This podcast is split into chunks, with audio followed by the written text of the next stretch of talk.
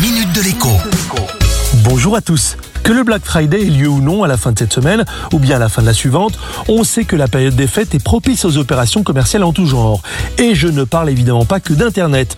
Tout le monde brade et les petits commerçants ne seront pas en reste quand ils pourront enfin rouvrir afin de pouvoir écouler le plus possible leur stock et ainsi éviter d'avoir trop d'invendus sur les bras.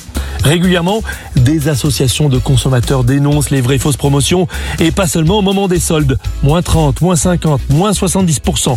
C'est alléchant, mais sur quelle base peut-on dire d'un prix qu'il a été ainsi diminué? Eh bien, vous allez rire, mais il n'y en a pas. En réalité, rien n'empêche de dire qu'un produit vaut 200 euros, mais qu'on le brade à 50, 70 ou 100.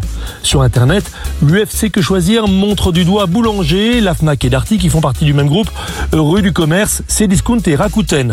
Vous noterez que pour une fois, Amazon est absent de la liste des méchants.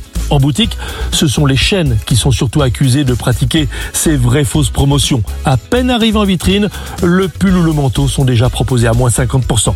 Alors bien sûr, avec la crise dramatique qui frappe le petit commerce en ce moment, loin de moi l'idée de conspuer qui que ce soit. En revanche, je vous rappelle quelles sont les seules questions à se poser lorsque l'on fait face à un produit en promotion.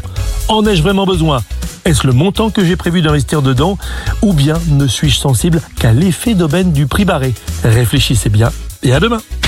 La minute de avec Jean-Baptiste Giraud sur radioscoop.com et application mobile Radioscoop.